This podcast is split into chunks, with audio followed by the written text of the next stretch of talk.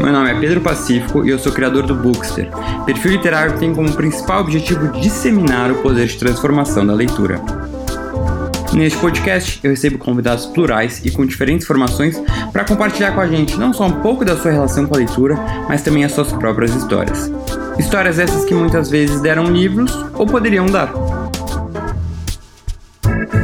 Fala galera, tudo bom? Bem-vindos a mais um episódio do podcast Daria um Livro. Hoje com uma convidada que já passou lá pelo perfil no Instagram, numa live que a gente fez, que foi tão legal durante a quarentena, que eu quis repetir aqui uh, nessa nova plataforma de conversar um pouquinho sobre a uh, leitura, lógico, mas também psicanálise e questões atuais. A convidada dessa semana é a Vera Iaconelli, diretora do Instituto Gerardo de Psicanálise, autora de O Mal-Estar na Maternidade e Criar Filhos no Século XXI é também doutora em psicologia pela USP. Vera, muito obrigado por ter topado mais uma vez um convite para conversar comigo e compartilhar esse conhecimento. E para começar, queria já lançar uma pergunta que eu lanço para todo mundo que passa por aqui, que é a seguinte: como é que é a sua relação com os livros, com a literatura? Quando começou? Como é que né, se nasceu uma família de leitores ou não? Conta um pouquinho disso para gente. Ah, é uma relação meio obcecada.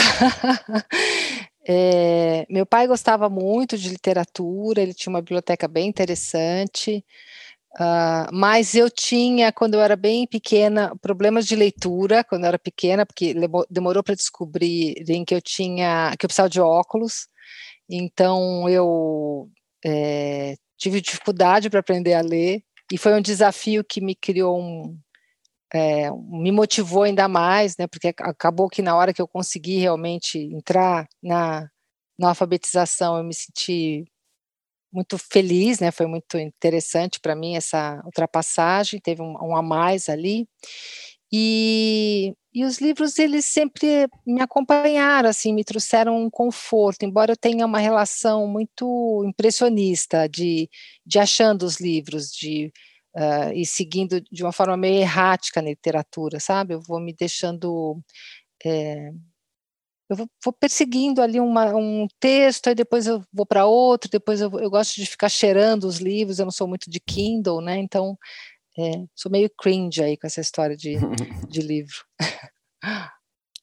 E aí você hoje em dia, apesar da sua rotina do dia a dia, né, de trabalhar como psicanalista, e ler muito, imagino, sobre o tema, se consegue ainda manter uma, um tempo e o hábito de ler literatura?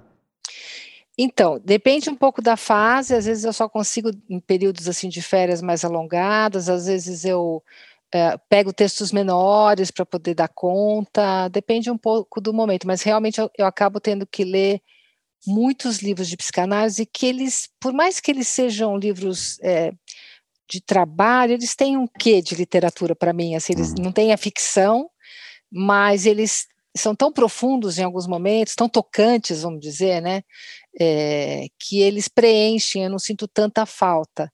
Aí quando eu volto para a literatura, eu falo, ai, como, como eu pude passar tanto tempo sem ler um, uma, um, uma ficção, né, então é, é, um, é um jogo curioso que eu tenho aí com as com os livros, né.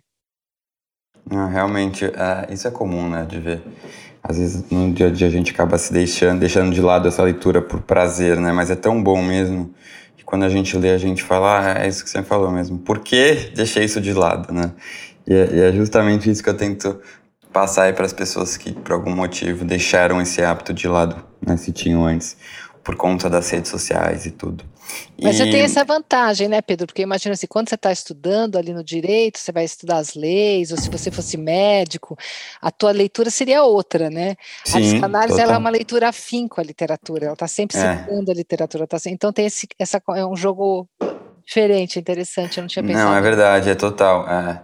E até o direito, as pessoas pensam, quando pensam em alguém que faz direito, estuda direito, pensa muito assim, ah, você tem que gostar de ler, né? E advogado lê muito. E até esse dia eu escrevi um artigo para uma revista jurídica que é justamente isso. Tá, os advogados leem muito, mas leem muito o quê? É uhum. questionando justamente que, na prática, os advogados não leem muita literatura, entendeu? Uhum. Eles têm essa leitura técnica e o quanto, na verdade, a gente entende a importância da literatura para a profissão é muito relevante, né? Enxergar isso. E eu, eu vejo isso não só para o advogado, mas qualquer outra profissão, né? E aí eu até já te lanço essa pergunta, assim. Uh, de que forma você acha que a literatura, né, ler essa ficção, ler o outro, pode contribuir uh, para a inteligência emocional e até saúde mental de um, por exemplo, um paciente seu? Olha, é, porque nós precisamos é, com ou sem os livros, né, nós precisamos de narrativas. É, nós sempre usamos da narrativa para falar da nossa existência. Então, vamos pensar assim, antes da, da escrita, né? As, as pessoas se encontravam para contar histórias, histórias da origem de uma determinada cultura, povo, família. Então, isso faz parte daquele alimento psíquico que é fundamental para a gente aguentar o tranco da angústia de existir. Então, a gente precisa uh, ir, ir, contando histórias sobre nós que nos permitam é, estar nesse mundo no qual a gente sabe que vai morrer, a gente sabe que vai sofrer, que sabe que vai perder coisas necessariamente, né? Porque a tua vida foi pior ou melhor do que outros, faz parte, é intrínseco, né? É, como que a gente lida? Então, a forma como nós lidamos é através da linguagem, e dentro da linguagem não é a conversa fiada só, que também tem o seu lugar, mas a possibilidade de narrar histórias que deem sentido para a experiência. E, a, por exemplo, o processo analítico nada mais é do que contando a sua história, sua versão da história que vai mudando, a própria versão vai mudando conforme você vai se escutando e vai se revelando, enfim. Então, quando você lê a ficção do outro, não é distante da tua, porque também é um sujeito se virando nos 30 para lidar com a angústia, para lidar com o corpo, para lidar com a sexualidade. E na hora que eu vejo a fala do outro, aquilo reverbera, me dá palavras, então é muito é, terapêutico em alguma medida. É, não é incomum, é, é bem corriqueiro, aliás, que, os, que durante uma sessão de análise o sujeito traga coisas que ele leu, que fizeram, tiveram efeito, causaram mesmo, causaram, trouxeram insights e, e, trouxeram emoções e revelações que o outro, né, que foi lido por uma outra pessoa, de uma outra pessoa, e que aquela história é, repercute, e assim também as novelas na televisão, elas têm essa função, você vai lá, vê a novela, você acaba de chorar, por quê? Porque aquilo fala de você, né, então tem uma relação é, inextricável entre a literatura, a psicanálise e a saúde mental, eu diria, de alguma medida, né. Porque além da gente conseguir né, aprender com a história do outro, né, conhecendo o outro, você acha que a, a literatura, então, tem essa uma função de ajudar num processo de autoconhecimento também. Ao ler sobre o outro, a gente vai se questionar e vai tem, se entender melhor. É, porque exatamente, esse aprender da literatura não é, ah, então ela fez desse jeito, eu também vou fazer, ah, então quando o casamento não dá certo faz tal coisa, não é nesse, nesse nível, que também pode ter, ok, né, mas acabei de ler uma coisa maravilhosa, né, com a Natália Ginsburg, que ela fala sobre as crianças, que é uma aula uma aula sobre criação de filhos e não é essa não era essa a intenção na verdade uhum, mas ela uhum. acaba sendo uma aula ali eu, qual que é, é um livro ou um texto é, as pequenas virtudes está no pequenas virtudes uhum. e, e, e, tem o conto conto não né tem a, o artigo dela que é o pequenas virtudes e aí ela vai explicando que você educa a criança a partir de grandes e pequenas virtudes é um jogo maravilhoso eu super indico para pais mães enfim é, porque tem uma questão ética importante. Então, tudo bem, mas ali, é, mais, muito mais do que isso, tem uma, tem uma questão de reconhecimento é, e legitimação do meu sofrimento. O outro pode falar do sofrimento dele, e aí eu posso reconhecer o meu sofrimento. Quando ele nomeia o sofrimento dele, fala: Nossa, é isso que eu sinto e não sabia. Tem um caráter de nomeação que pode ser profundamente terapêutico porque é, só fazendo assim, me estendendo um pouco, né? Quando a gente sofre, não é uma coisa dada pelo acontecimento, a gente diz o que é e o que não é sofrimento. Isso também está na linguagem, que define que uma coisa é sofrimento ou não, por incrível que pareça. Então, quando você tem alguém que nomeia o sofrimento, você pode reconhecer, às vezes, um sofrimento que você vive, mas nunca percebeu como tal, né? Então, a gente podia pensar alguns uhum, exemplos, assim, uhum. mas não sei se ficou claro, né? Sim, sim, total. É, não, eu acredito muito nisso e eu acho que eu venho aprendendo muito isso. É, e, e, Vera, você fala bastante sobre parenta, é, é, maternidade, parentalidade. É parentalidade essa palavra está Parentalidade, parentalidade. Parentalidade. Uhum. É, parentalidade, né, nas, nas suas palestras, podcasts, você grava, livros. Uh, eu vejo que isso até nos, é muito presente na literatura, que as obras, e aí quando a gente está entrando em algum personagem, existam, existam conflitos, né, com o pai, com a mãe, que assim, perduram e acabam muito moldando quem é aquela pessoa. É, com os personagens levam muito isso, né, quando eles vão eles buscar memórias, livros de memórias, tem sempre esses conflitos, assim. É, isso realmente é algo que se repete muito, né, porque que é tão intensa e, e marca tanto é, essa relação entre pai e filho, e mãe e filho, assim, Olha, é legal falar sobre isso, porque em nome desse reconhecimento de que marca profundamente, muitas vezes as pessoas pensam, ah, então é a culpa do pai da mãe, né? Então, que é, que é uma visão é, bem corriqueira e um pouco equivocada, porque é, sempre vai ser a culpa do pai e da mãe, no sentido de que eles são as matrizes amorosas da gente mas é culpa no sentido de responsabilidade, não, não no sentido de moral, né? Eles fizeram coisas erradas, necessariamente vão fazer coisas erradas. Eu brinco que os pais já têm que começar uma poupança para pagar análise quando o bebê nasce, faz parte da gente ter que se haver com isso. Mas o que está em jogo ali nesses primórdios, que retorna, retorna, retorna, é justamente as primeiras relações amorosas é, fundantes e que vão, ter, vão criar assim, uma certa marca, uma matriz amorosa. Só que chega um determinado momento que esses, esses sujeitos que, que te ensinaram a amar, eles vão dizer, olha, é, a gente te ama, você nos ama, mas é o seguinte, com a gente não, você vai ter que sair desse núcleo quentinho, papai, mamãe, mamãe, mamãe, papai, papai, e vai ter que arranjar outros objetos amorosos, que é uma traição terrível, né, que o, que o Fred vai chamar do complexo de Édipo, vai falar, olha, aqui estava bom, né, então, mas não é com a gente, que a criança antes dos três anos, ela vai dizer, ah, eu quero ser namoradinha do papai, quero ser namoradinha da mamãe, e aí chega uma hora que fala, não, com a gente não.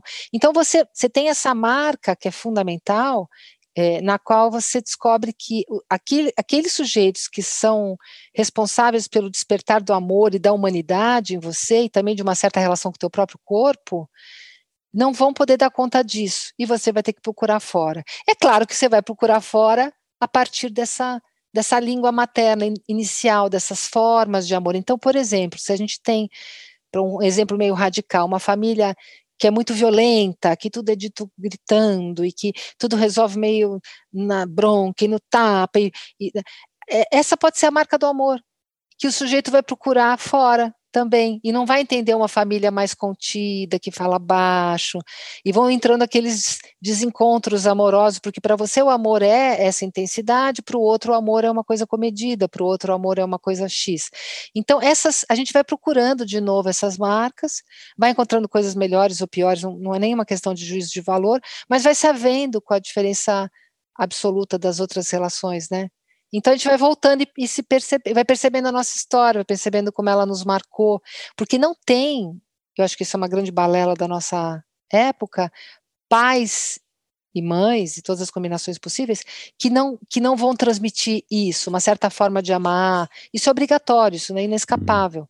E a gente vai ficar a vida inteira falando, mas por que foi desse jeito, não foi daquele outro? Podia ter sido melhor, podia ter sido pior também. Mas enfim, é, o jogo é um pouco esse, né? Essa, essa culpa né, constante que tentam jogar para os pais é algo muito frequente, né? Muito corriqueiro, assim, e, e isso está muito presente na literatura porque é justamente um reflexo um pouquinho né, da nossa sociedade. E quando a gente fala em ser mãe e ser pai, uh, ainda bem essa visão antes né, da maternidade da mãe ter um papel muito uh, fundamental na, na, formação do filho, porque o pai ficava trabalhando, está mudando um pouco, as coisas estão se equilibrando melhor, né, que é o, o certo. Uh, mas, e ao mesmo tempo, acho que as novas gerações estão questionando mais se querem ou não ter filhos, né? E eu vejo isso até, talvez, uma experiência própria, assim, eu sempre falei, não, sempre vou ter filhos. Uh, e aí, depois que minhas irmãs tiveram filhos, né, eu amo meus sobrinhos demais, mas eu percebi que a vida você passa a viver em função dos filhos, né? Assim, eles sugam aquela energia uh, o tempo todo. E aí eu fico questionando, será que é um, esse meu pensamento de não querer às vezes ter filho é uma coisa meio egoísta, de querer viver a minha vida toda pra mim, assim, né? E, e curtir ao máximo. Uh, isso é um pouco, é algo da nova geração de talvez ser um pouco mais egoísta nesse sentido? Ou isso sempre teria existido se dessem a liberdade de questionar, né, as antigas gerações se queriam ou não ter filhos? Que bom que você pôs nesses termos, assim, porque, assim, mas por que ter filhos não é egoísta? É super egoísta ter filhos. Ué, você vai botar uma pessoa no mundo que não pediu para nascer, que você para o seu benefício próprio, por um interesse próprio, porque você quer agradar o seu pai, a sua mãe, ou, sua, ou porque você quer ter uma descendência, ou que porque você quer que alguém empurre a sua cadeira de roda, tudo isso, todas as motivações nossas é, são profundamente egoístas, né? Hoje, por exemplo, os europeus falam, para que, que você vai ter filho? Né? Vou estar nesse mundo louco, você está sendo egoísta. Então, essa ideia do egoísmo, ela é um pouco é, inflacionada e equivocada, porque não, não se trata disso. Toda escolha tua vai partir de, alguma, de algum anseio e algum desejo seu que só diz respeito a você e você vai ter que assumir isso daí. E ter filhos eu considero um gesto bem nessa ordem do egoísmo né, mesmo. Agora, você faz parte de uma geração, né, Pedro, que, que é muito bacana, porque vai começando a, a poder questionar isso, os homens sempre um tanto mais do que as mulheres, mas as mulheres também estão chegando nesse lugar, e que vai se havendo com o fato de que ter filhos não é a solução de nada e nem é um gesto altruísta, e a gente já tem, por exemplo, é, livros falando do arrependimento de ter filhos, né? Tem uma jornalista israelense é, era, é, super bacana. Nesse qual que é, o nome que, mesmo? Que ela vai falar, eu, eu, é, eu, sempre cito ela, mas depois que eu dou aula eu mexo nos livros, não sei onde ela está, mas é a Onat, né? Eu não lembro do primeiro uhum. nome dela. E ela, ela vai falar justamente da. Ela vai entrevistar mulheres que se arrependeram, e é de uma complexidade, porque não, é, não são mulheres que não amam os filhos, são mulheres que amam os filhos, mas que se pudessem voltar atrás elas não teriam. Isso é muito interessante, né? É muito, eu nunca acho. Põe em ordem alfabética, mas nunca Ai, é. Como é que é o nome que você falou? É Donut, Onut. É Or Orna Donut, Mães isso, Arrependidas? Isso, Mães Arrependidas, isso mesmo. Uhum, Orna, uhum. isso. E também tem um outro que é o Contra os Filhos, da Lina Meru Meruane, que ela até, eu acho que ela foi na, numa flip recentemente. E não sei de onde que ela é mas ela é estrangeira.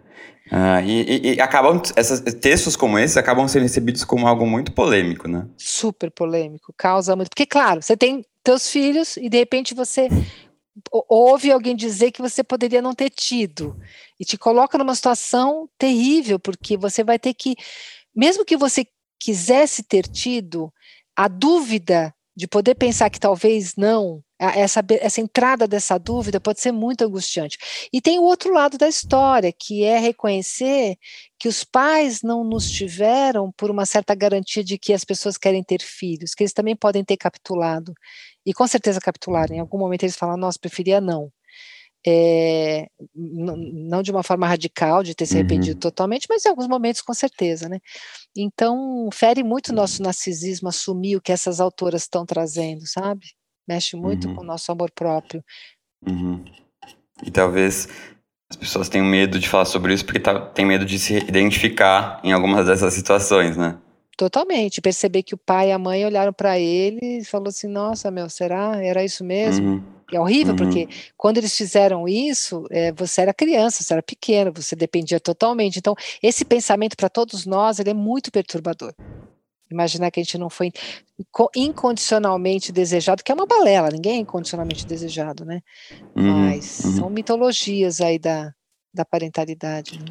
E, e né, ainda dentro dessa temática que você trata tão bem, eu acabei de ler um livro, o Paula, da Isabel Allende. Não uhum. sei se você já leu. Faz que ela vai, é, que é, Paula é a filha dela, uma filha que acaba ela tem uma doença que acaba tendo complicações super graves, e já quando a filha já é um pouco mais velha, tudo até casada, ela acaba se internando, meio que entrando numa situação um pouco irreversível, que, que ela não uh, traria a, né, não conseguiria retornar à vida.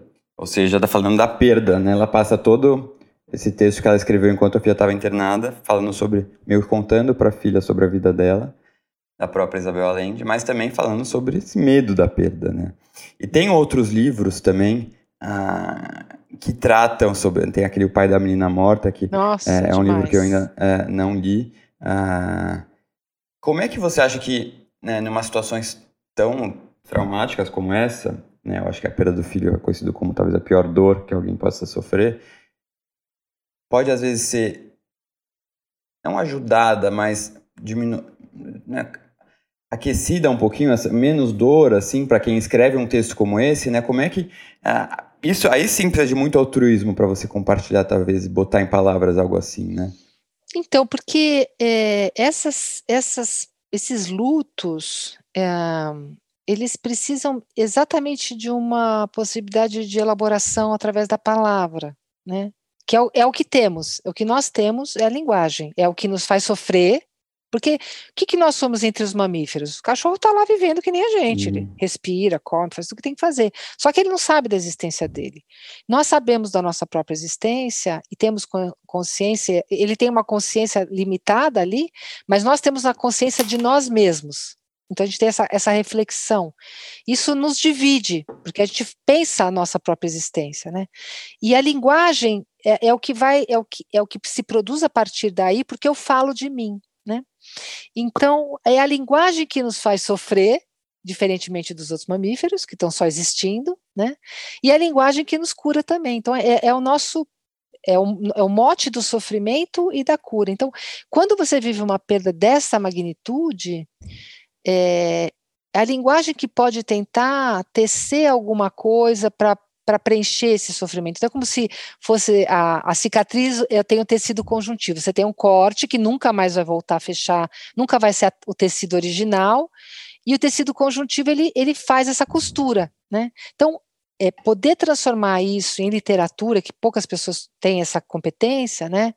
É, em poesia, enfim, é, é uma das formas mais legais de, porque nós também podemos compartilhar dessa experiência e nos identificar com isso, aproveitar algo da experiência desses autores, né? É uma forma de elaboração, sim, que não cura, mas dá um destino melhor para aquele sofrimento. Né? Então, porque é um, é um, sofrimento que não é curável, ele é, ele é elaborável, né? ele está lá, você vai sofrer, só que você não precisa virar alcoolista, você não precisa se suicidar, você não precisa adoecer, entendeu? Você sofre, ok.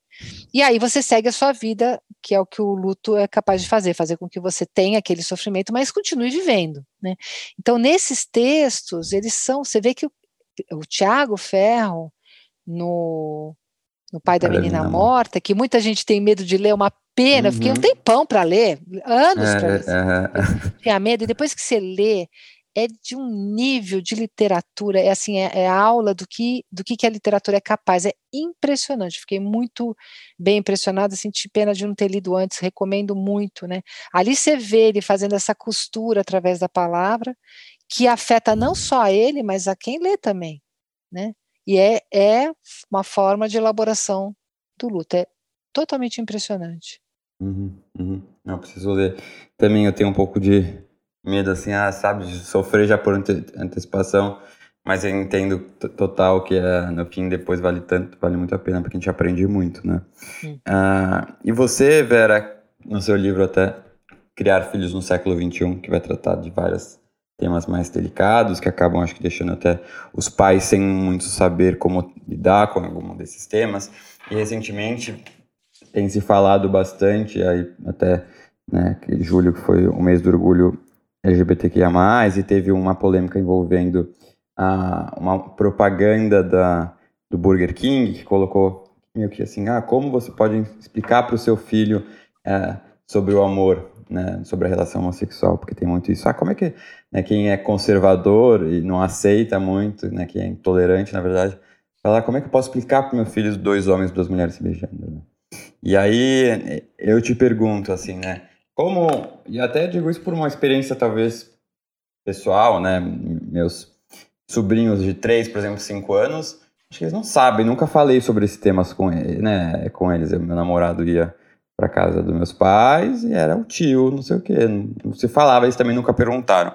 É, né, como, como introduzir, como é que a gente pode dar uma resposta para essa parcela da população tão intolerante, é, de que é possível, sim, mostrar para né, a normalidade de uma relação como essa? Olha, com relação às crianças, a dica é menos a gente ficar fazendo uma aulinha para explicar o que eles nem perguntaram, a dica é você deixar eles perguntarem, né? É, é, que elas tragam as questões delas, que às vezes são muito engraçadinhas. Eu lembro da minha filha menor, quando ela era, tinha uns 4, 5 anos, ela chegou, entrou no carro e falou assim, mãe, eh, vou tentar lembrar agora como é que foi a situação, que foi uhum, muito uhum. curiosa, eu, eu, faz tempo que eu não, eu não comento isso daí, mas ela falou assim, mãe, o que, que é bicha, né? E eu falei, um, por que, filha, assim, é, bicha é um jeito muito, é, eu não, eu não, lembro, mas tinha uma questão assim sobre ser bicha ser um hum. palavrão, ser um jeito desagradável de tratar de alguma coisa. E ela falou assim, eu falei, mas ela falou assim, mas mãe, eu, eu não estou entendendo. Eu falei assim, olha, bicho é um jeito de xingar algumas pessoas, né? E, por exemplo, um tio dela que tinha um namorado, né, tio fulano e tio cicano, ela falou, mãe, eu não estou entendendo. Xingar como? Assim, ela não entendia Uhum. do que eles estavam sendo xingados, as coisas não faziam uhum. nenhum sentido, porque aqui em casa uhum. eles estavam com a gente, assim, os tios uhum. fulanos se beijavam, se abraçavam. Então ela falou, mas mãe, é que nem xingar uma pessoa de ter cabelo na cabeça, sabe? Assim, ela falou, mas mãe, uhum, uhum. eu não tô entendendo, filha, então. É, eu, eu, então eu nem sabia explicar para ela o preconceito, porque o que ela conhecia era uma relação entre outras, entendeu? E, e, e, se vinha e perguntava alguma coisa, a gente respondia só o que perguntava, porque você não precisa ficar fazendo grandes histórias. Eles, eles vão trazendo as questões dele, muitas vezes de um jeito muito mais interessante do que a gente. Agora, eles vão aprender vendo, né? Eles vão aprender vendo, vão aprender e vão aprender também uh, vendo o nosso constrangimento, vão aprendendo vendo a nossa forma pior ou melhor de lidar com a questão. Agora, em relação à cultura e à população em geral, é, a gente nunca vai ter uma visão homogênea dessas questões, porque a gente não tem nenhuma visão homogênea sobre as mulheres trabalharem fora de casa ou não terem filhos, que dirá sobre as diversas formas de amor, né, e os, os gêneros que, que são múltiplos, então, né, para quem foi criado só como homem e mulher, é difícil, mas eu acho que a gente tem que tomar muito cuidado para escutar essas pessoas, porque elas têm as questões delas, e eu acho que a gente tem que, eu, é, lá no meu Instagram, muitas vezes aparece alguma coisa, e eu faço questão de falar, olha, então me explica, o que, que é a tua preocupação, o que, que você pensou, porque eu acho que é importante a gente dar voz para para essas pessoas que estão tentando entender, porque elas foram criadas, tem, tem de tudo, né? Tem do pior, tem má fé, maldade, tem tudo, mas tem algumas pessoas que elas estão boiando mesmo. Elas pensam, mas não precisa de um homem, de uma mulher para criar um, um, menino e uma menina? Como é que faz? Vai dar, vai dar ruim esse negócio, entendeu? E às vezes você tem que, que conversar. Por exemplo, uma pergunta muito comum é assim: escuta, mas se tiver dois homens, é, é, ele não vai saber. É, o que é uma mulher, ou ela não vai saber o que é uma mulher.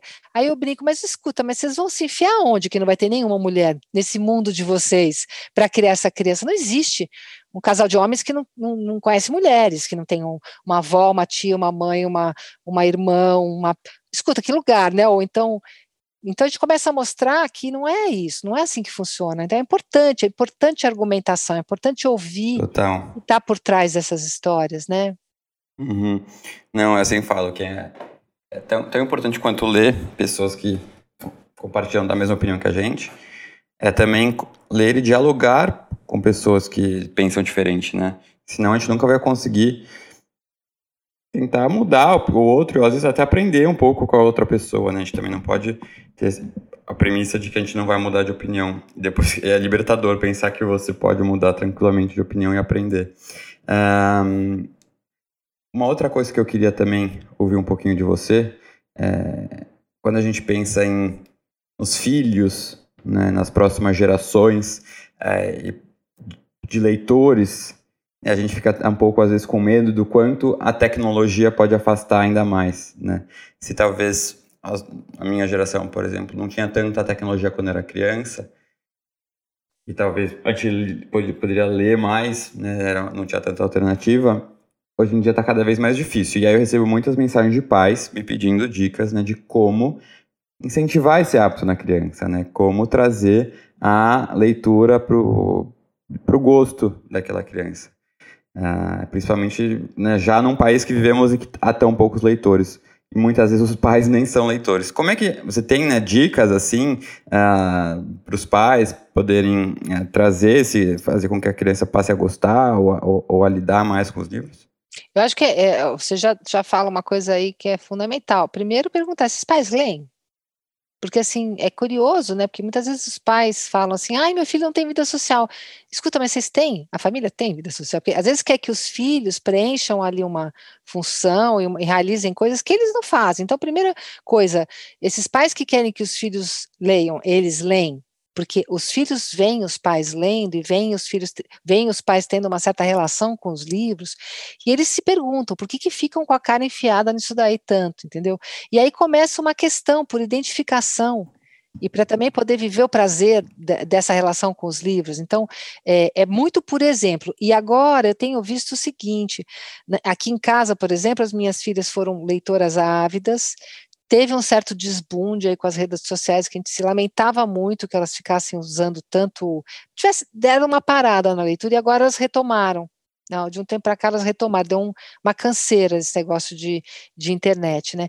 Mas é, a oferta tem que estar tá ali, a gente tem que o livro tem que fazer parte do dia a dia, é, os livros próprios de cada idade. Uma coisa que a gente fazia muito é que a gente frequentava a livraria muito. Mesmo que a gente não saísse carregado de livro, a gente frequentava muito a livraria. Então fazia, fez parte da vida delas, a, o quintal da livraria, o café da livraria, os livros. e Então tem uma, uma coisa que se transmite em ato, e é claro que o que, que, concorre hoje com os livros não é o futebol na rua, o que concorre são as telas. Então aí tem uma outra conversa. Bom, não vai entrar livro onde tudo é ocupado pela tela. Então tem duas coisas para ser feitas, né? Os livros têm que ser trazidos para o universo da criança e os pais têm que aparecer com esses livros sendo lidos, e mas a criança também tem que ser inibida no uso da tela, e aí também é função dos pais. Olha, tantas horas, pode, não pode, quanto, como e o que. Essa é a nossa função, uhum. e se a uhum. gente abrir mão disso daí, é, vai dar ruim.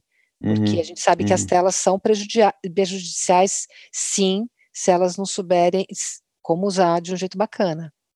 Uhum, é, eu acho que também é muito importante a gente fazer com que a, a leitura não, não fique uh, com uma visão de algo de castigo ou de uma obrigação negativa para as crianças. Então, aquela coisa, não, você tem que ficar 20 minutos aí sentado sozinho, né?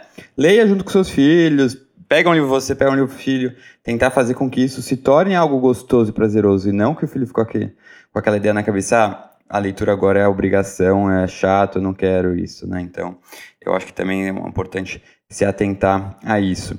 E agora, indo um pouquinho para a sua experiência de leitora, queria que você contasse para gente, assim, quais são os livros que mais talvez tenham te influenciado, assim, na sua formação, não profissional, mas pessoal mesmo, que livros que marcaram a, a sua vida, aquele, né, aqueles, eu sei que é difícil falar, mas aqueles mais queridinhos. Ah, eu tenho dificuldade, parece que eu estou é. escolhendo entre é. filhos, é. assim, né? É, Mas sei, eu, eu, um livro que eu sempre volto, que eu acho que ele me traz uma, uma sensação muito, alguém já mexeu aqui, me traz uma sensação muito de proximidade, é o Grande Sertão Veredas. Eu acho que eu citei uhum. alguma frase dele, tirei ele do lugar. É, porque é um livro que, tudo bem, depois que você sabe o que aconteceu, você já sabe a história, lê uma vez lá, ultrapassa todos os neologismos do Guimarães, e você tem aquele grande finale, fica sabendo, se não sabe ainda quem é quem na história. Mas é, eu acho que a linguagem dele me capturou para sempre, porque eu tive muita dificuldade as primeiras vezes que eu li. Foi muito difícil, eu não entendia nada e aquilo me incomodava muito. Então, depois que eu venci esse obstáculo, e de novo, né, essa história de você ultrapassar um, um desafio, que para mim foi o começo da minha vida lendo, e aquilo se tornar mais especial de todos. Então, uhum. eu acho que tanto a Paixão segundo GH da Clarice, que também eu lia, lia e não, não rodava até a hora que caiu a ficha, e, e o Grande Sertão é, ficaram no meu coração por isso também, né? Por isso que eu, ah, porque depois chegou uma hora que eu comecei, quando caiu essa ficha, eu li em voz alta. Eu chamava minhas filhas estavam fazendo outra coisa, minúsculas, e falava: vem aqui, ouve isso aqui, para ver o impacto que tinha, aquela, aquelas frases tinham sobre elas, e sempre tinha. Né? Então, aí eu parei de ler o livro como uma história, com começo, meio e fim, e comecei a ler como poesia mesmo, né? uhum, né? Uhum. E, mas é claro que depois desses, né, vieram muitos outros e viram muitos outros. Então, acho que são marcantes. A, Paixão Segundo GH, para mim, é, é, pura psicanálise. Para mim, é Lacan, assim. É, é, se o Lacan pudesse dizer aquilo que nunca, nunca pôde, eu certamente ele ia é, querer que fosse de um jeito a la Lispector, porque ela hum. realmente tenta nomear o indizível, que o Lacan vai chamar de real, né? Acho que ali é impressionante. É uma pena eles não terem, ele não ter tido acesso a esse texto. Então, para mim, aquilo é puro Lacan, né? Melhor, né? Porque ela consegue dizer. Então, é isso. São as paixões, e, e, e, assim, livros recentes que você leu, que, né, que estão mais aí frescos na memória para você indicar, tem coisas? Olha, então, como eu estou tendo que fazer uma escolha por livros curtos, por conta das minhas, até separei. É, o que eu li bem recentemente são livros rápidos, né? Esse aqui foi o Matina Suzuki que me mandou, a coisa mais maravilhosa. Ele falou que pra, ele manda para várias pessoas porque ele acha o máximo, que é o da Natália Ginsburg, As Pequenas Virtudes. São textos curtos dela, é, e ela é simplesmente maravilhosa, é uma mulher que viveu eu, a guerra. Eu só li o léxico familiar dela. Eu não li, não li. Não? Não. Maravilhoso também. interessante para você, é lindo e vai falar muito do caos familiar, assim. Ah, Acho que vai gostar. Então, é sensacional e você fica. Eu não sei porquê, se eu estava num, num dia especialmente, mas me emocionei às lágrimas, assim, acho que tem uhum. coisas aqui que eu achei. Ai, não sei, eu acho que tem alguma coisa nela, talvez o Matinas tenha intuído ali a, a na verdade ela é italiana, eu tenho uma ascendência italiana, uhum. a questão da guerra nesse momento da pandemia para nós, os filhos, o marido, aquilo me eu super recomendo. Depois eu li a Beth Milan falando do Lacan ainda, que não é ficção, mas é um livro que ela conta aí o testemunho da análise dela, que eu tenho muita curiosidade de saber que efeito esse testemunho teria sobre uma pessoa que nunca fez uma análise lacaniana, porque eu imagino que foi ainda mais bizarro, mas para mim fez muito sentido, obviamente, né? E, mas achei lindo, achei que ela tem uma coisa aqui, que ela tem uma capacidade de dizer tão. É, nem sei se eu grifei, porque eu rabisco tudo, viu? Mas depois eu não consigo achar. Qual é o nome do livro? Chama é, Lacan Ainda, é da Zahar, é da Beth Milan, Testemunho de uma Análise. A análise que a Beth Milan fez com Lacan nos anos 60. Hum numa época que ela deve ter sido uma das primeiras brasileiras a, a fazer, talvez a primeira brasileira a fazer, e aí ela traz para cá, é, naquela época, né, ela, ela, vem como uma analista que é, que traz um eu preciso aprender o que que que, que é a, tipo, a diferença tanto entre Freud e Lacan, assim, eu não sei nada. É, o, o, o, Lacan é o pós-freudiano que faz uma leitura do Freud muito própria e muito mais é, contemporânea para nós, já atravessado pelas questões antropológicas e questões outras ali, até matemáticas, ele se interessa. Então, é, mas ele sempre está prestando homenagem ao Freud. É uma certa leitura do Freud. Você vai ter outras, tipo o Winnicott, outros autores, mas Entendi. a questão dele é muito clínica e muito social. Então, é, interessa muito. Enfim, e a terceira coisa que eu li, é, porque foi assim, fim de semana retrasado, né? Esse fim de semana eu dei aula, eu não consegui ler muito. Uh, é, aí é um livro mais hardcore, que é o, o Fim de Ed, que foi uma indicação da Tati hum. Bernard, ela falou muito do Edouard Lu, e, e aí é, é uma auto... Né, eu li esse. É, punk, né, Pedro? Uhum, Mas é muito uhum. lindo, achei muito lindo. É, é, vai falar sobre a questão do se aceitar, né? Como é que foi crescer num, numa sociedade conservadora sendo gay, né, homossexual. É, é, muito conflituoso, é muito interno o livro, assim, né? E tem a relação com o pai, né? E eu, por ser gay, também me identifiquei em muitos momentos, uh, não, não especificamente sobre essa questão do pai, mas mesmo vivendo numa sociedade mais conservadora.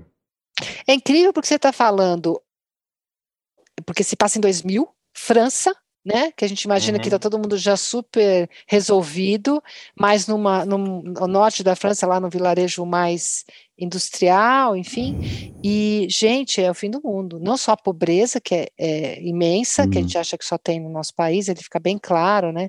A pobreza que eles vivem, mas a pobreza moral também, porque nem toda pobreza é tão violenta, né? É, então, e ele faz um jogo ali, tanto com a questão social, a violência social e a violência de gênero, ele, ele atravessa essas duas coisas, porque os pais também vivem uma situação muito violenta de trabalhar na fábrica, a mãe, os trabalhos domésticos, ele, ele faz um jogo aí da questão social que me, que me interessa muito. Fiquei muito tocada, fiquei muito é, emocionada também, acho que são três livros que, bem, agora dessa, de 15 dias, que eu acho que me diferentes, né? Mas uhum. gostei cada um de, por uma razão oh, diferente. Não sei por que você falando agora. Eu li um livro recentemente que eu acho que você vai adorar. Que é bem poético assim e é maravilhoso. Chama. Inclusive eu descobri esse livro pelo Mia Couto quando ele veio aqui no, no podcast. Ele indicou. Nem tinha no Brasil, mas já foi traduzido. Chama Sobre a Terra Somos Belos por um Instante. Que é do Ocean Vuong, que é um autor vietnamita. É maravilhoso, assim, eu achei hum. muito lindo. Tô anotando é, aqui. É, eu acho que pode ver que você vai gostar. Fica a dica que eu já dei, né, pro pessoal aí de casa também, que foi Boa. um livro que me impressionou bastante. Recentemente foi uma grande surpresa. Bom, Vera, chegamos aqui. Ah, não, uma última pergunta antes de. Sei que você está de férias, um passarinho verde chamado Bruno me contou que você está de férias aproveitando para escrever um livro, né? É, pode falar sobre esse livro, alguma ah, coisinha? Sim. É assim, eu ia fazer um livro pequeno, mas aí conversando com o pessoal da Companhia das Letras, eles me encomendaram um, um livro maior, me deram um prazo grande aí para até para o ano que vem, mas é difícil conseguir tempo, então aproveitei essas férias para dar um, um, um tirão maior no texto. É bom, é basicamente tudo que eu tenho pensado aí sobre a questão da psicanálise, gênero, feminismo e parentalidade, né? Quer dizer, e, e, um tanto nessa ordem, porque eu acho que um, um funil da questão é, de gênero barra feminismo é a parentalidade. Né? Desde você dizer não quero ter filhos, dizer quero ter filhos e como, é, as famílias e, e como esse, como a gente vai chegando ali num, numa pedra que a gente vai ter que, uma rocha, né, que a gente vai ter que ultrapassar para conseguir minimamente uma, uma relação mais justa entre os gêneros e mais respeitosa, enfim. Então, eu vou fazer um apanhado histórico, é, psicanalítico, é, sobre, estou fazendo, né, sobre esses temas, e eu quero que seja um livro que eu possa é, fazer ele mais longo mesmo, me dedicar mais a, a toda essa problemática, basicamente o que eu venho trabalhando nos últimos é, e poucos anos, então acho que seria o livro que, que traria toda essa minha pesquisa, né? Se eu conseguir, uhum. né? Tamo lá, tamo ralando. Não, mas... já, já adorei, já, já tô a, animado para quando for lançado, mas tudo bem, vamos com paciência para não pressionar. E uma última pergunta só, se você tem interesse um dia assim escrever um romance, uma ficção. Ah, quem dera, mas não olha, tem que ter um insight na minha cabeça, porque eu não consigo pensar as coisas em termos de ficção, eu não consigo pensar, acho mágico uma pessoa pensar um personagem e seguir esse personagem, acho pura mágica. Eu não, não me vejo, não por falta de vontade, eu não, não me imagino sendo capaz de fazer uma coisa dessa. Genial. É, tem tanta história que você tem aí na, que você, na, no consultório, né, que dá para criar uns, os novos personagens. Então, não falta história, falta autor mesmo. boa, boa, boa. Quem sabe um dia. Quem sabe um dia. Mas é isso, querida. Muito obrigado de verdade. Adorei nosso papo. Temas super importantes. Uh, e tenho certeza que o pessoal de casa também adorou. Pessoal, obrigado por mais um episódio aqui com a gente. A gente se encontra aí na semana que vem. Beijo.